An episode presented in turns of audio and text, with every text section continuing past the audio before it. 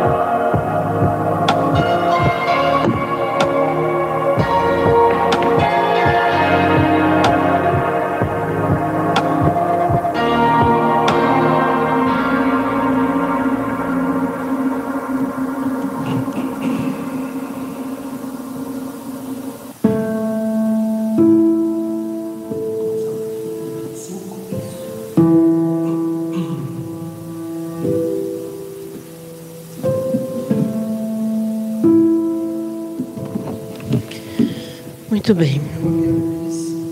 Vamos lá.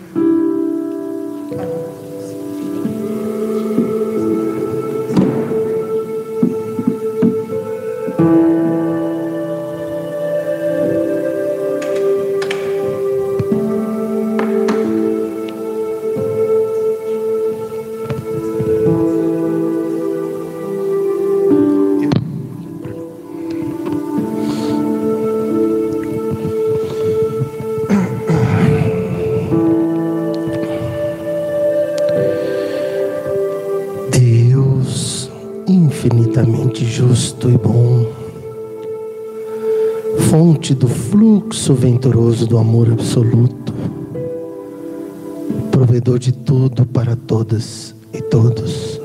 Jesus, nosso guia e modelo para a felicidade pessoal e social. Bons espíritos, instrumentos de Deus aqui na terra, ministros do Onipotente mentores do GEOL que há 40 anos nos intuem nessa jornada. Aqui estamos de mente aberta para aprender, crescer e mudar. Que as informações dessa noite venham contribuir para ampliarmos a nossa consciência fazermos mais ainda pela nossa transformação pessoal e social. Vibramos para que cada vez mais tenhamos espíritas progressistas para que a transformação do planeta para a regeneração seja alavancada pelas ideias libertadoras. Gratidão, Jesus.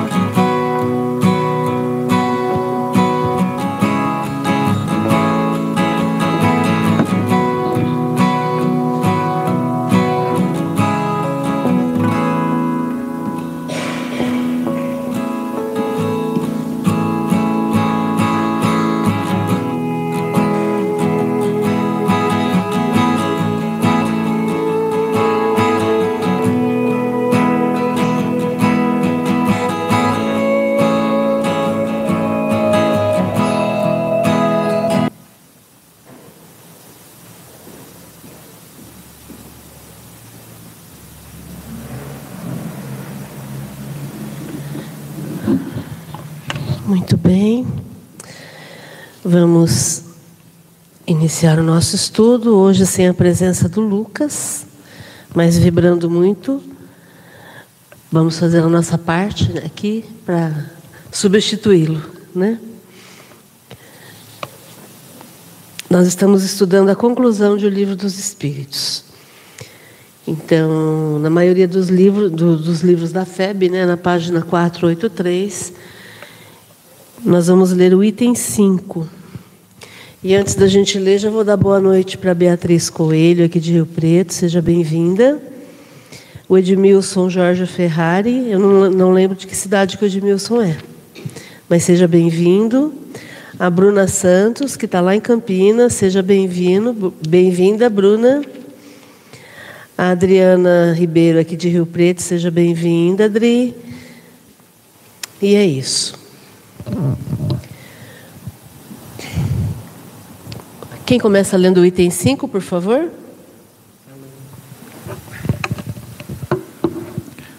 É, item 5. Os que dizem que as crenças espíritas ameaçam invadir o mundo proclamam ipso facto a força do espiritismo, porque jamais poderia tornar-se universal uma ideia sem fundamento e destituída de lógica. Assim, se o espiritismo se implanta por toda parte, se, principalmente nas classes cultas, recruta adeptos como todos facilmente reconhecerão, é que tem um fundo de verdade. Baldados contra essa tendência serão todos os esforços dos seus detratores. E a prova é que o próprio ridículo de que procuram cobri-lo, longe de lhe amortecer o ímpeto, parece ter lhe dado novo vigor. Resultado plenamente, justif eh, plenamente justifica o que repetidas vezes o Espiritismo é dito.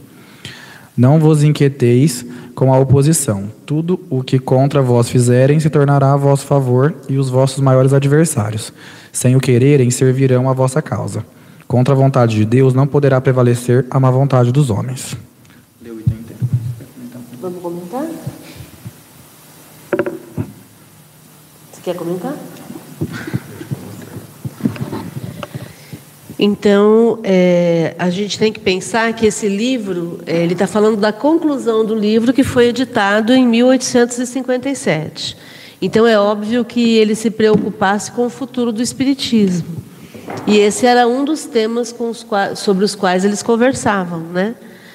E, e aí então havia essa preocupação do status quo, né, da, daquilo que estava estabelecido, as religiões que estavam estabelecidas, é óbvio que se sentiam ameaçadas com o surgimento do espiritismo.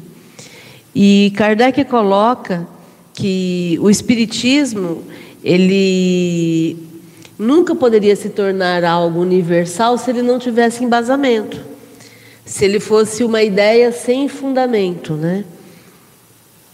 E aí, se acontecer, segundo Kardec, em 1857, se acontecer do Espiritismo começar a ter penetração em todas as, as partes da sociedade, principalmente junto às pessoas mais cultas, significa que ele tem fundamento e significa que faz todo, faz todo sentido.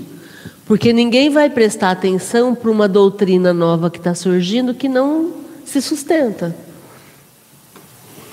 E aí não há o, o que se preocupar com relação aos detratores, aquelas pessoas que tentam é, destruir o Espiritismo, porque antes de diminuir a importância do Espiritismo, esses detratores só vão chamar a atenção para o Espiritismo. Porque aí é mais ou menos aquilo, né? O que, que é esse negócio que tanta gente está falando? Que doutrina é essa que tantas pessoas estão procurando estudar, estão procurando entender? Então, o efeito é bem ao contrário, né? Por isso que ele coloca para a gente não se inquietar com a oposição, porque tudo que for feito para derrubar o espiritismo, sem querer, vai servir para promover o espiritismo, que é o que aconteceu na época, o Alto de Fé de Barcelona, né? Quando o bispo de Barcelona apreendeu uma carga de livros dos espíritos, quando Kardec ainda estava vivo, é, apreendeu uma carga de livro dos espíritos, e aí, para combater o espiritismo, ele fez uma cerimônia de colocação de fogo nessas obras no porto de Barcelona, né? E, e, aí teve todo um, um, Foi uma cerimônia mesmo, teve toda um, um, uma situação ali, e aí, um ritual, é. E aí as pessoas se interessaram mais ainda. O que, que, que o bispo está querendo queimar? Né? Por que está queimando esses livros? Né? O que está acontecendo?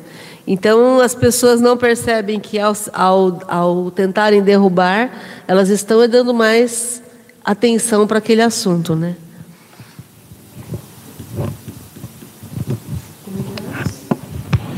O que a gente necessita entender que espiritismo não é uma coisa criada. Não foi inventada por Kardec, a não ser a palavra. A não ser a palavra espiritismo, né?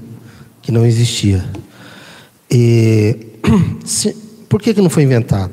Porque Kardec foi descobrindo. O espiritismo é uma descoberta de Kardec. É uma descoberta de leis naturais.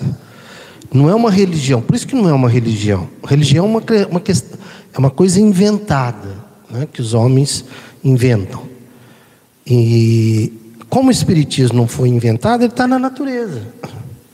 Né? Que que, qual a definição que Kardec faz de Espiritismo? É a ciência que trata, Espiritismo é a ciência que trata da natureza, origem e destino dos espíritos, bem como a sua relação com o mundo corporal.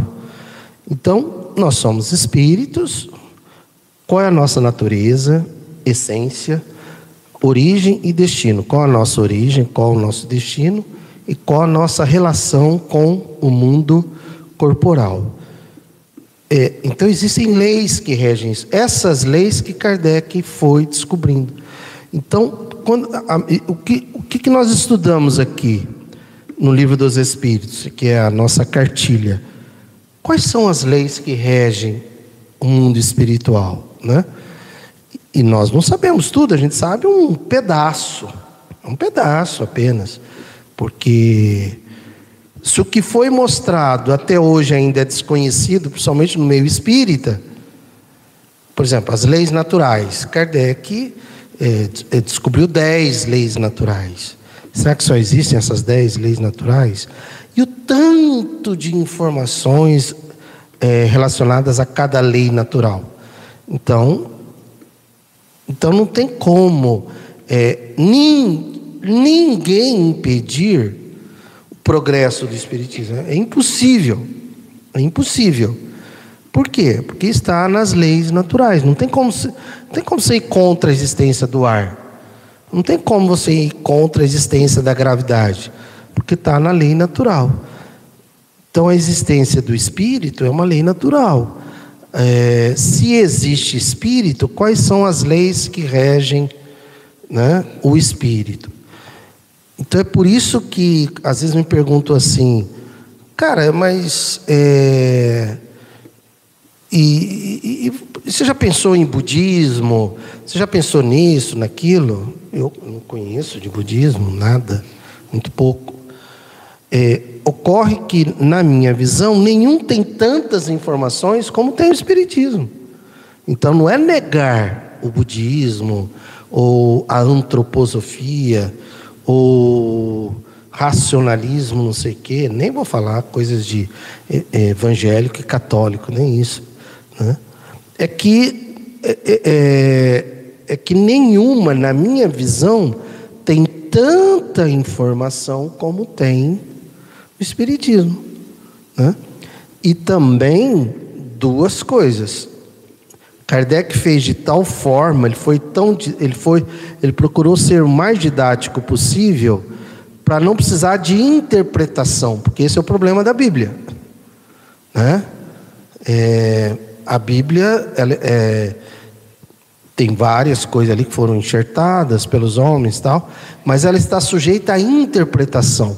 Tudo que está sujeito à interpretação, aí, né, você interpreta de um jeito, eu interpreto do outro, ele do outro, e aí está feita a confusão. Qual é a verdade? Né? O que é verdade? Então aqui não tem interpretação. Você pode ver que não tem interpretação, é ler e entender. Não, não, não são frases enigmáticas, metáforas, parábolas que Jesus, por exemplo, usou porque ele precisou. Então, duas coisas. Então, primeiro, não está Não, não, não, não é, precisa de estudo, estudar uma coisa, né? Interpretar é outra coisa, precisa de estudo, de reflexão, de prática, né? E o segundo ponto é que se tratam de informações que Kardec teve um critério na época. Ele tinha quase mil médios que ele lidava na época. E ele jogava uma pergunta, mandava né, pelo WhatsApp. então tinha médium de. Ele estava lá em Lyon, tinha médium de Paris, tinha médium da Tchecoslováquia, da Polônia, tinha médium de. Em vários lugares da Europa. Em vários lugares. Aí ele mandava, imagina, é simples. Você faz uma pergunta, é, pensa assim, pensa assim, é, aqui, vai, aqui, tem dez médiums aqui. Aí alguém chega para você e fala assim, Tiago, esses médiums captam o que você pensa. Fala, ah, não acredito nesse negócio de médium, onde já se viu, espírito, isso não existe. Não, eles captam.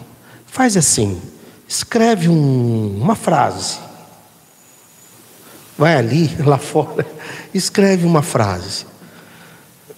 E aí você vem aqui para dentro e pergunta para eles, médios, olha, eu estou com um papel aqui que eu escrevi uma frase e eu queria que vocês escrevessem qual é a frase. Tiago, se os dez médios responderem a mesma frase, não, não digo que você, vai, você já vai acreditar que sejam espíritos, mas você já vai começar a ficar assim: peraí, tem alguma coisa aí, concorda? Sem celular, sem nada. É, 1850 e, 1854, 55, 1856, 57, 58, 1860. Entende isso? Quer dizer, ele manda pergunta para. Lógico ele não mandava para mil médios, mas é que, ué, Dez médiums que nem se conhecem, entende? Mesmo porque naquela época era só correio, né? Aí ele recebe as respostas. Mesma resposta. Aí ele manda outra pergunta. O livro dos Espíritos não foi feito inteirinho assim, mas algumas perguntas foram feitas assim. Aí foi quando os Espíritos falaram para ele: Cara, você não entendeu ainda? Nós estamos aqui, né? nós estamos controlando isso tudo, nós temos um, um projeto de levar para a terra as informações espirituais. Inclusive, se você não der conta, nós vamos encontrar outro. Porque o projeto não é seu, é nosso. Né? E aí, aos poucos, ele foi: peraí, é verdade isso. Né? Porque chegam a. O que é espírito? Aí recebe de 30 médiums diferentes, princípio inteligente do universo. Oh, pera. O que, que é Deus? Inteligência suprema do universo, causa primária de todas as coisas. Oh, pera, o que, que é isso? Né? Tem, tem alguma coisa. Então ele se convenceu disso. E aí ele começou a investigar e fazer perguntas. É, pergun é, é isso que é interessante. Perguntas úteis. Porque tem mais essa, né? O que, que você perguntaria para Jesus se ele aparecesse para você e falasse: Tiago, você tem direito a uma pergunta? Quer dizer, é uma situação assim, né? Pergunta uma coisa particular, pergunta uma coisa em sentido universal. Então, dizem que os, o bom aluno se conhece pela pergunta. Então, ele tinha também que fazer perguntas úteis e quase que atemporais, porque ele sabia que ele estava em 1850, 60, ia chegar a 1900, 1950, 2000, 2050, ele queria que isso ficasse. Né? Então, por isso que o Espiritismo é imbatível. Isso não nos dá nenhum privilégio. Pelo contrário, a gente quer que um número cada vez maior de pessoas tenham acesso a essas informações essas informações porque eles não têm a mínima ideia. Nem a maioria dos espíritas tem ideia do que é espiritismo. Então isso que ele fala é fato. Aliás, como ele diz aí, né? Ipsis fato. Ipso ipso facto, quer dizer, a força do Espiritismo está na, na, sua lógica, né? não, não tem como desconstruir isso.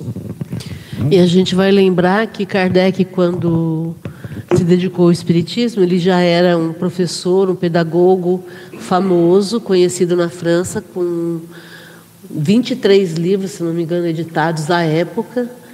E, e o fato dele fazer todas essas perguntas dessa forma se deve à pessoa que ele era. Então, se ele não desse conta, um outro iria fazer, correto? E ele era uma pessoa muito capacitada para fazer. E com, eu fico imaginando o tamanho da autocrítica de Kardec, né? Porque a gente que ele era o primeiro da lista, né? É. A gente, Plano A. A gente que sabe ler, escrever, entender um pouquinho, a gente já se acha, né? Fala assim, nossa, olha, consegui entender isso, olha que legal, né? Olha, estou conseguindo tirar boa nota nessa prova, olha que legal. A gente fica imaginando o tamanho da, auto, da autocrítica de Kardec por conta de tudo que ele já sabia em todas as ciências, em todas as áreas, né? E, e então ele pôde fazer essa aplicação do conhecimento que ele tinha e, e interrogar os espíritos da melhor forma possível. E, e essa força do espiritismo dentro da, do processo da lógica é, do, no meu entendimento, é a maior característica do Espiritismo, porque não é algo de você acreditar, ninguém aqui tem que acreditar no Espiritismo.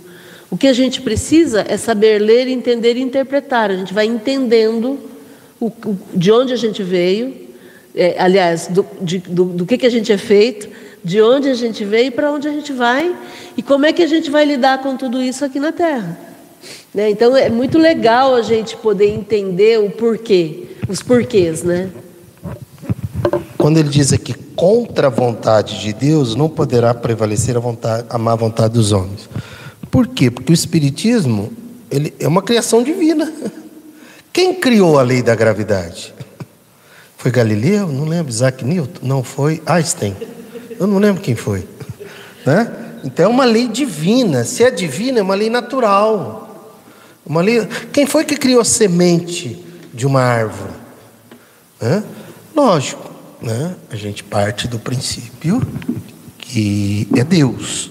Os materialistas vão dizer que foi evolução da espécie, ok, a gente respeita e fica quieto porque são cientistas e eles prestam um serviço muito grande para a gente. Mas é mais fácil a gente dizer, cara, existe uma inteligência suprema. E também a importância da gente se aprofundar nisso aqui, porque também houve uma distorção no movimento espírita, e aí as pessoas falam bobagem, igual hoje é, na, na rede social, uma pessoa escreveu assim: Olha, não adianta você ficar reclamando da vida, porque você, porque você escolheu a família que você está vivendo, o pai que você tem, a mãe que você tem, o lugar onde você mora. Então, pare de reclamar da vida e vá fazer a sua parte, tal, tal. Aí eu escrevi assim, falei, cara, concordo. É legal que você escreveu, mas eu discordo do começo. Ai, mas como assim? Uai, vai para a periferia. Olha o teu de filho de estupro. Isso foi escolha? Vai perguntar para a maioria do, dos filhos, é, porque a gente só pensa, é, é, é, é, tão egoísta, individualista, que a pessoa pensa nela e acha que todo mundo é igual a ela. Quem disse que teu pai é o que você programou? Quem disse que a tua mãe é o que você programou? Ah, mas eu li na obra do Chico, não, cara. A gente ama o Chico, nós somos eternamente gratos a ele. A gente aprendeu, a gente conviveu com o Chico. Né? O Geol veio, tem muito a ver com o Chico, mas tem que ser primeiro Kardec. Tem muita gente que o pai que ele tem não é o pai que foi programado. Existe um planejamento assim, prévio, mas não determinismo. Kardec pergunta se existe determinismo. Existe determinismo? Não, não existe. Então tem muita gente que, aliás, a gente tava, até eu pus um vídeo, né? Não, é, a gente não conversou. É, de uma pessoa dizendo que a gente precisa parar com esse negócio de romantizar os pais. Né? Meu pai é maravilhoso, minha mãe é maravilhosa. É nada, cara. Tem pai ruim, tem mãe ruim. Porque fica uma coisa assim, e até a pessoa fala isso no vídeo, ela fala assim, que, olha, se o, se o seu pai é maravilhoso, sua mãe é maravilhosa, ok, nem perca tempo com esse vídeo. Mas tem muita gente que não tem pai maravilhoso, não tem mãe maravilhosa, e não tem que ficar com essa história que eu tenho que amar o meu pai, eu tenho que amar, eu tenho que submeter. Tem nada. Tem pai ruim. Tem pai, tem pai, tem mãe ruim. Amar sim, lógico. Amar a todas as pessoas. Até o Bolsonaro a gente é convidado a amar, né? Esse ser das trevas que a gente tem. Porque eu não quero criar um vínculo. Você quer criar um vínculo com o Bolsonaro? Se você odiar o Bolsonaro, você cria um vínculo com ele. Você quer criar um vínculo com ele? Já pensou, Tiago? Olha, você aprendeu tanto lá no GEOL, mas cara, você odiou tanto o Bolsonaro que criou um vínculo aí.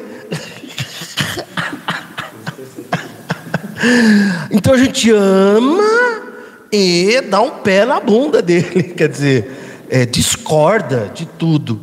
E também isso pode ser com relação aos pais. Tem pai ruim, tem mãe ruim. E tem filho, tem filho, né? Essa coisa do estupro, né? com todo respeito, mas tem, tem, tem menina, tem menino que nasceu de estupro, às vezes, de um padrasto. E que programação é essa, entende? Olha, né, queria te. Igual morte de Covid os espíritas babacas aí, que não estudam Kardec. Não, porque essas pessoas vieram programadas para morrer de Covid. Ah, para, cara, pelo amor de Deus. Que que é isso? Que que é isso? Como é que você fala um negócio desse? Entende? Como é que você fala que alguém morreu disso, de algo que poderia ter sido evitado? Vai estudar sobre determinismo lá no livro dos Espíritos. Só existem dois duas fatalidades. Du, é, é, Kardec estuda sobre fatalidade, que é o que a filosofia estuda. O que, que é fatalidade? Fato.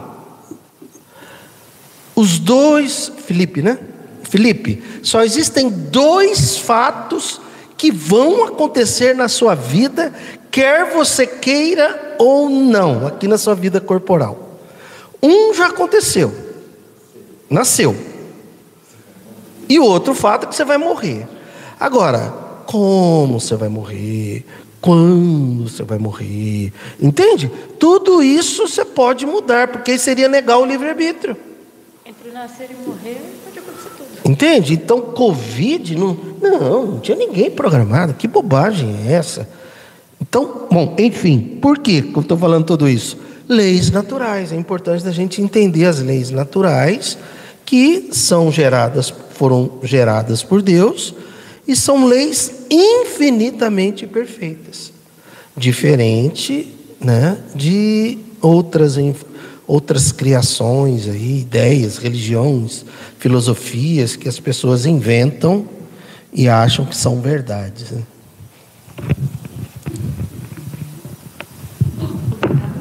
Me empolguei mais. Gente, o pessoal da internet também podem fazer comentários, viu? Quem lê o próximo parágrafo, podia ler dois parágrafos, né? Porque é, pequeno, é curtinho. Quem que não leu ainda? Por meio do Espiritismo, a humanidade tem que entrar numa nova fase, a do progresso moral, que lhe é consequência inevitável. Não mais, pois, vos espanteis da rapidez com que as ideias espíritas se propagam. A causa dessa celeridade reside na satisfação que trazem a todos os que as aprofundam e que nelas veem alguma coisa mais do que o fútil passatempo.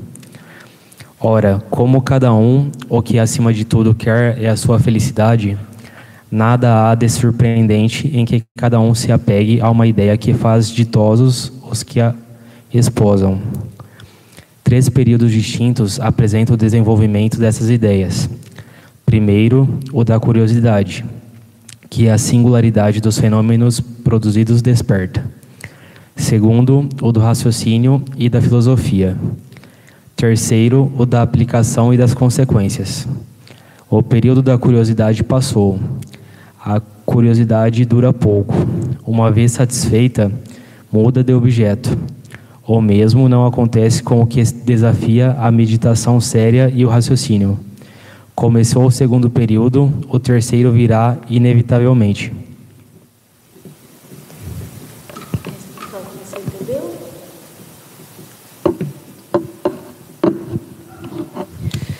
Bom, então aqui o Kardec faz um vaticínio, né? É, mostrando para gente que o Espiritismo não é uma modinha que veio só para chamar a atenção das pessoas, não. O Espiritismo tem um fundamento e, e a fase que o Espiritismo vai chegar é a fase do progresso moral. E, e, isso vai acontecer com muita rapidez. Por quê? Porque pelo motivo que ele coloca logo depois. Uma vez que você descubra como ser feliz, você não vai querer parar de ser feliz. Você não vai querer abandonar esse modo de vida. E aí o que, que vai acontecer? Você vai acabar trazendo mais pessoas para o GEOL. Né, Tiago? Estou é? brincando com o Tiago porque a gente brinca que ele está sempre trazendo os amigos aqui no GEOL, né? Porque é exatamente esse o ponto. Uma vez que você descubra que esse tipo de estudo te orienta melhor e te dá mais luz para você poder fazer suas escolhas no dia a dia, é óbvio que você vai querer compartilhar. Coisa boa a gente quer compartilhar com as pessoas, né? E aí, então, Kardec propõe três períodos de desenvolvimento do Espiritismo. O primeiro é o da curiosidade, que já passou, eram fenômenos específicos, singulares, que aconteciam, e foi isso que chamou a atenção do Kardec no primeiro momento. Ele foi convidado para assistir um espetáculo de mesas girantes, que era onde as mesas é, magnetizadas se mexiam, né?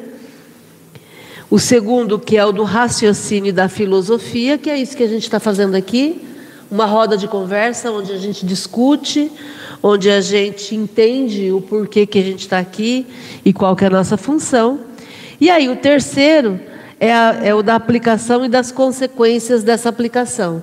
Porque é óbvio, se eu tenho um objetivo de vida, se eu não estou aqui passeando, se eu estou aqui para me progredir e para contribuir no progresso do, do, da comunidade que eu vivo, uma vez que eu comece a aplicar todo esse conhecimento, isso vai ter consequências.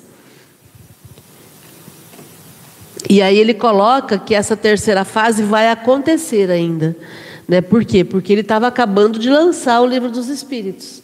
Então é óbvio que ainda não tinha acontecido o tempo necessário para gerar consequências junto à população que estava tendo acesso ao livro dos Espíritos. Né? Quero aproveitar aqui para dar boa noite para Ilídia Augusto, aqui em Rio Preto, seja bem-vinda, Ilídia e José. E dar boa noite também para Elisa Barroso, lá em São Paulo, seja bem-vinda também. Muito bom. Comentário, gente.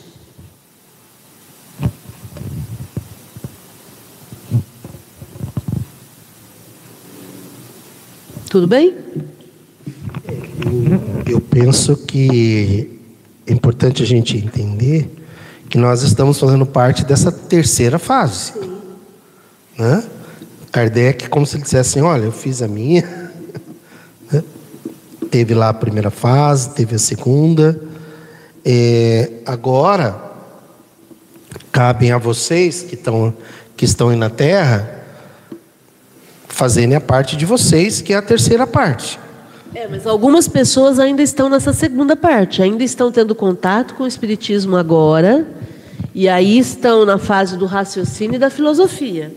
Estão assimilando o Espiritismo. Né? Porque no livro dos Espíritos, o, o Espírito responde que são, serão necessárias duas a três gerações para a gente ter alguma transformação efetiva duas a três gerações, vai dar 2037, se não me engano. Eu tenho essa data aqui. Não, é, cada geração são 60 anos. Eu, na época eu fiz a conta de 60 120 anos. a 180 anos. 1868, 1868 com 120 dá 1998. É isso? Não. 1868 com 1988. Com mais 60, se fosse 1980, seria 2040, 2030 e pouco. Nós estamos nela, cara. Estamos no fogo.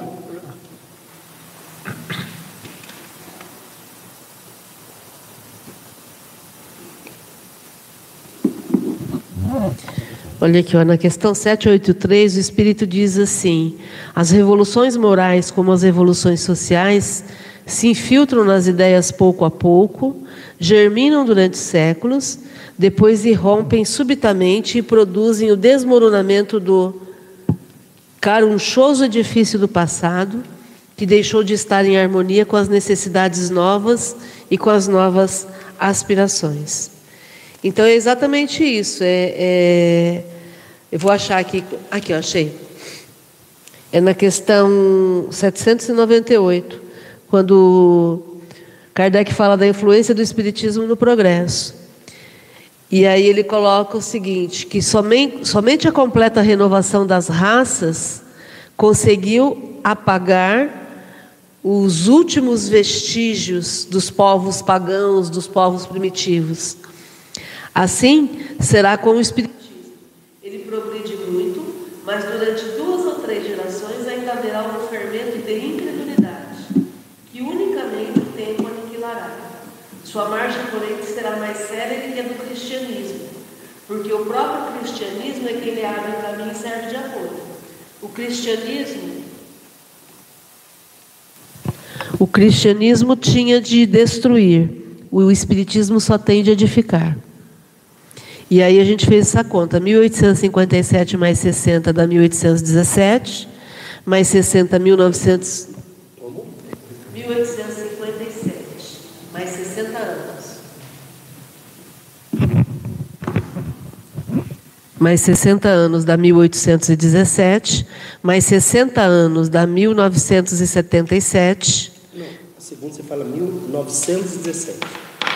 Isso, 1917 mais 60 anos dá 1977. Mais 60 anos dá 2037. Entendeu? Então, no meu entendimento, numa encarnação de 60 anos, a gente está com uma média legal para a época. Né? E, e a gente vai assistir alguma coisa, porque 2037 é daqui a, a 14 anos? Não. 14? 14 anos. Eu sei, eu estou dizendo o seguinte, que é, é, pela fala do Espírito, ele fala em duas ou três gerações. Questão 798, influência do Espiritismo no progresso. Comentário, gente.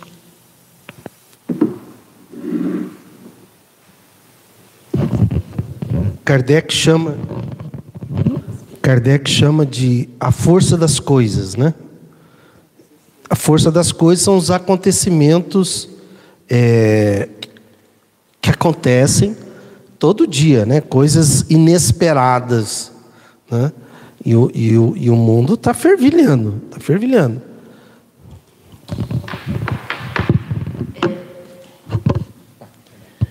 Hoje eu estava vendo a, as pessoas que estão no poder há mais de 20 anos, né?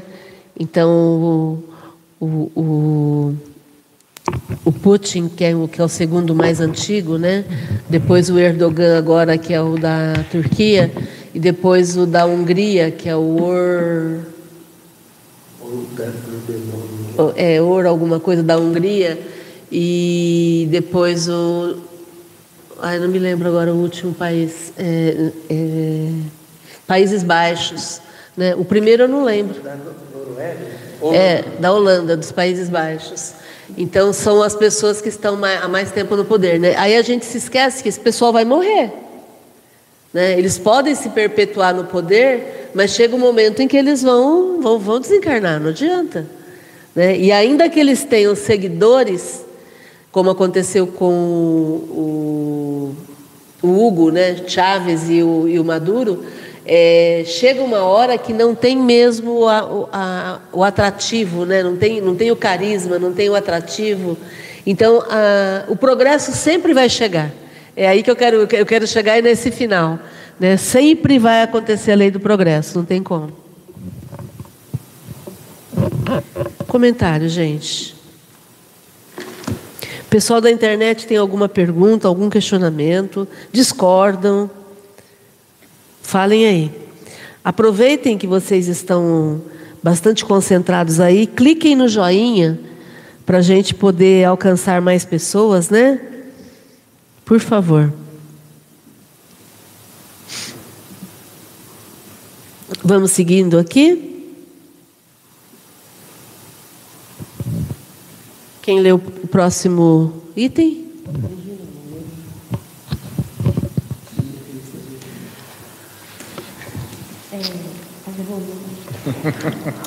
O Espiritismo progrediu principalmente depois que foi sendo mais bem compreendido na sua essência íntima. Depois que lhe perceberam o alcance, porque tange a corda mais sensível do homem, a da sua felicidade, mesmo neste mundo. Aí a causa da sua propagação, o segredo da força que o fará triunfar. Enquanto a sua influência não atinge as massas, ele vai facilitando os que o compreendem. Mesmo os que nenhum fenômeno tenha testemunhado, dizem: a parte esses fenômenos, a filosofia que me explica o que nenhuma outra me havia explicado.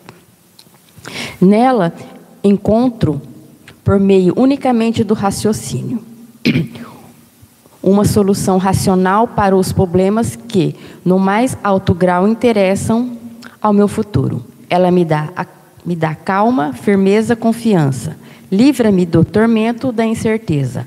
Ao lado de tudo isso, secundaria se torna a questão dos fatos materiais. É, gente, em uma página e em três é, estrofes, ele fala três vezes da felicidade que o Espiritismo pode proporcionar na nossa vida. E uma coisa que a gente sempre é, comenta, nós que estudamos, é o fato de por que, que as, as igrejas evangélicas crescem tanto, né?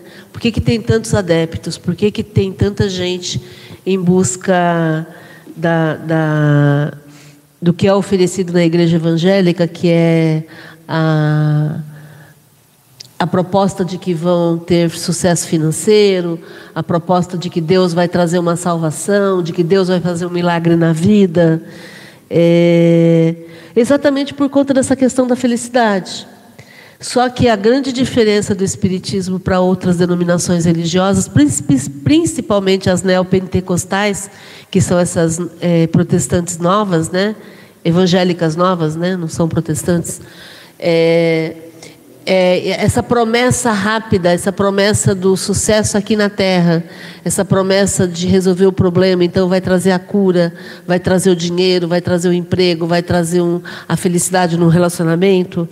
É, quando, na verdade, uma vez que você consiga levar o Espiritismo e fazer a pessoa entender tudo o que está acontecendo na vida dela com a, com a ótica espiritual, é, essa pessoa ela entende para sempre. Essa pessoa é, tem todas as respostas que ela precisa, sem necessitar de, de, de algo alguma recompensa imediata, né? Principalmente recompensa financeira, porque as neopentecostais pegam muito nessa, né, nesse ponto, né?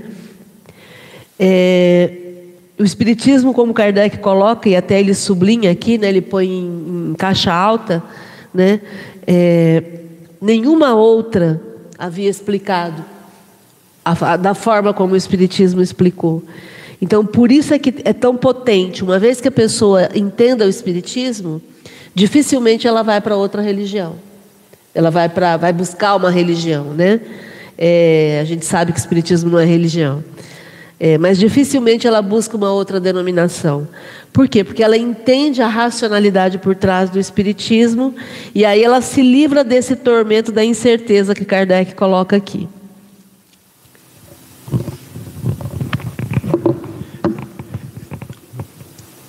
Ele é isso a questão da felicidade, né?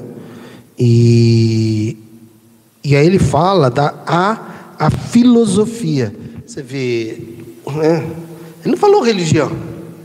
Filosofia é um raciocínio, são leis naturais.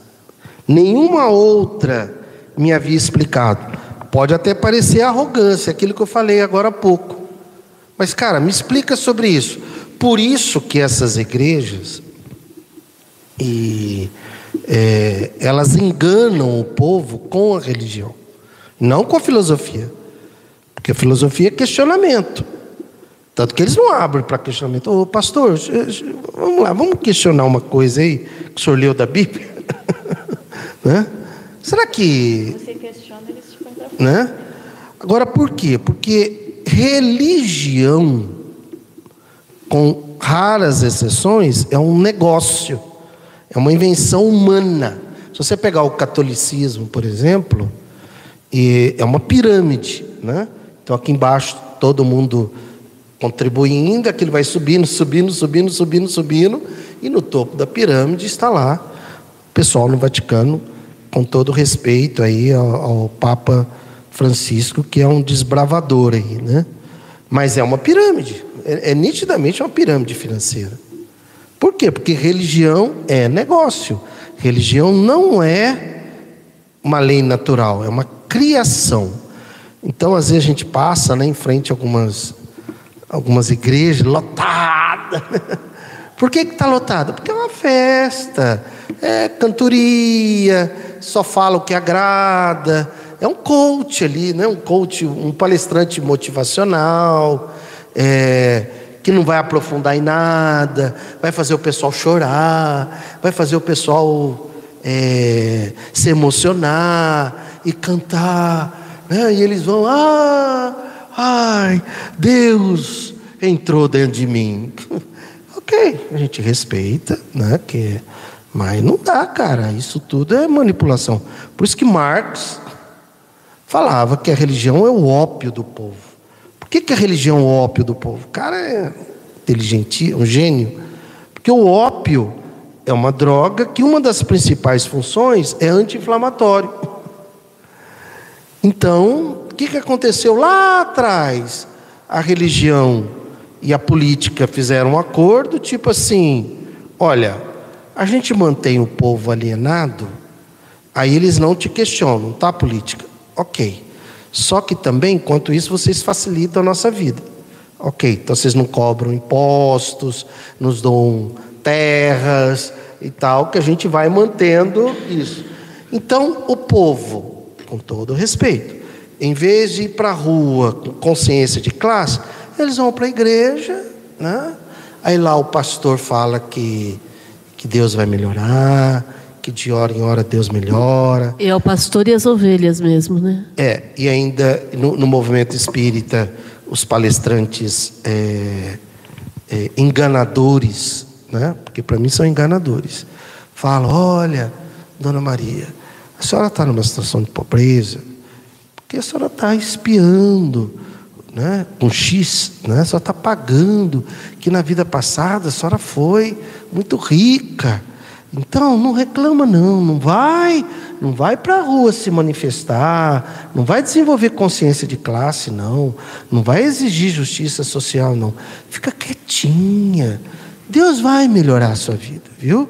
A gente vai até arrumar uma cestinha básica aqui para a senhora. A senhora fica aí.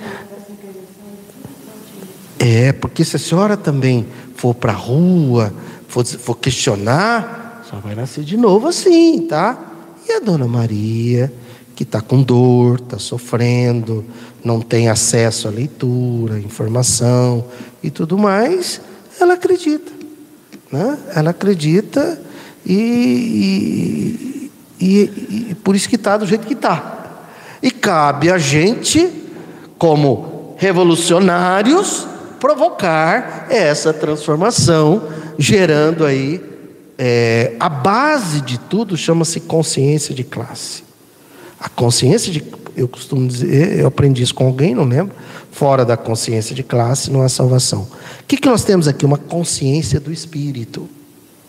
Uma consciência, desculpa, uma consciência espiritual. A consciência. Né? Aqui, o socialismo começa com a consciência de classe. Aqui, o espiritismo começa com a consciência espiritual. E detalhe, Márcio, ele fala aqui, ó.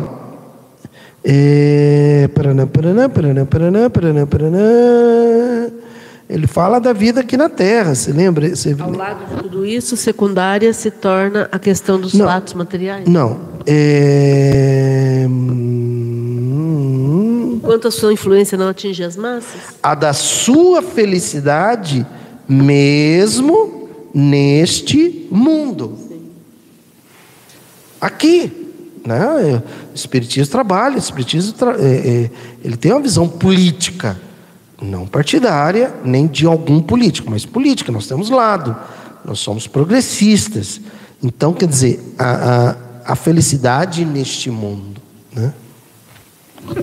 Comentário do Edmilson Ferrari dizendo muito interessante ouvir essa fala do Luraí sobre os ensinamentos de Kardec sobre o determinismo e a relatividade do amor incondicional a certas figuras, como aos pais. Instigou a curiosidade. Exatamente, Edmilson, essa é a ideia, né? Instigar a nossa curiosidade. É, eu queria só lembrar que hoje é, foi, teve uma apreensão em Belém de um avião da Igreja Quadrangular, a gente pode falar o nome porque é notícia que está sendo dada nas, nas, redes sociais e na, na mídia em geral. E esse avião, que é da igreja, não pagou impostos, né? Porque e agora basta, como já foi feito, a, a, a ex-ministra Damares, agora senadora por Brasil, pelo Distrito Federal, né, é dizer que o avião é do tio dela, que é o, é o, o pai da Damares é o fundador da Igreja Quadrangular, e e aí ela disse que ela não tem nada, nada com isso, que é uma questão do tio. E o tio também já disse que também não tem nada com isso, é uma questão do, do avião que, que é da igreja. Né? Então é interessante isso. Exatamente. Deus, Deus agora. Deus colocou 290 Deus agora está interessado em skunk, né? Que é o, o, cigarro de maconha que foi apreendido. É, então é para a gente entender que religião é um negócio. E agora é um negócio mais lucrativo ainda porque se envolve com tráfico de drogas. Né? Então é, é, isso é o que foi pego. Também vamos deixar bem claro. É sempre a ponta do iceberg, né? Isso é o que foi pego, fora aquilo que não foi pego, né? E, e então a gente começa a, a trazer à tona todos esses fatos e entender qual é a da religião, que é manipular, que é, que é manter as pessoas cordatas, quietinhas, sem se manifestarem, porque se elas ficarem quietinhas sem se manifestarem, elas são mais facilmente levadas a acreditar no que os pastores querem, né? Na minha visão, é uma visão assim minha, né? O espiritismo veio para desconstruir a religião, que é a maior mentira que foi contada na face da terra. Emmanuel, no livro Emmanuel, chama-se Emmanuel primeiro livro dele, Emmanuel era o mentor do Chico, né? Diz que o catolicismo atrasou 500 anos da evolução da Terra. E ele foi jesuíta, né? o padre Manuel da Nova. Então, o Espiritismo é para desconstruir a religião e construir a política. Haja vista que a primeira pergunta do Livro dos Espíritos é questionando Deus. E o último capítulo de toda das cinco das cinco obras fundamentais, ao todo são 23, incluindo a Revista Espírita, mas das cinco obras fundamentais, o primeiro primeira pergunta, que é do primeiro livro, que é dos Espíritos, é questionando Deus. Tem a ver com religião. E o último capítulo da quinta obra, que é o capítulo 18 do livro A Gênese, é no, nos ensinando sobre os progressistas e conservadores. É um, é um capítulo político. Né? Então, quer dizer, começa destruindo a religião e termina construindo a política. Que é o que se falou até hoje, né? Religião e política e futebol não se discute, que é para manter o, o ópio do povo, quer dizer, o povo alienado, quietinho, sem questionar nada. Muito bem. Bom, nós vamos interromper por aqui. No meu relógio são nove horas, é isso mesmo? Falta dois minutos. Tá. É, porque não vai dar tempo da gente comentar tudo e cada é, é, é, fala de Kardec é sensacional, né? Então a gente vai continuar na semana que vem. Enquanto isso, vou pedir novamente para o pessoal que ainda não curtiu que clique aí no joinha para a gente alcançar mais pessoas. Se inscrevam no canal, ativem o sininho para serem lembrados quando a gente tiver outra, outro encontro. E quero convidá-los para quarta-feira, o grupo mediúnico, é, onde nós estudamos o livro dos médiuns, online também, e depois fazemos a reunião prática aberta ao público. Então, se você quiser conhecer, venha aqui no Jardim Maracanã, onde nós estamos localizados, em São José do Rio Preto. E, e convidá-los também para quinta-feira agora, à noite, nós teremos a Academia da Felicidade, que é coordenada pelo Ururaí, onde nós trabalhamos sobre essa tal felicidade de forma prática, né? Falamos sobre espiritismo, sobre ecossocialismo e sobre felicitismo. Então fica o convite aí, se interessem, se envolvam com as nossas atividades e vamos juntos mudar o mundo, como o Ururaí sempre fala. Ok? Comentários? Tem um comentário da Elisa. Tem um comentário da Elisa, então vamos ver aqui. A Elisa dizendo: cada fala de Kardec é cirúrgica e atemporal. Muito bem lembrado, Elisa. Exatamente, filha. É, são bem específicas e servem muito, mas muito para os tempos atuais, né? Gratidão, boa noite a todas as pessoas. Gratidão também e fiquem bem. Até a próxima. Gratidão. E agora nós vamos para os abraços da felicidade, que só quem está aqui pessoalmente é que presencia.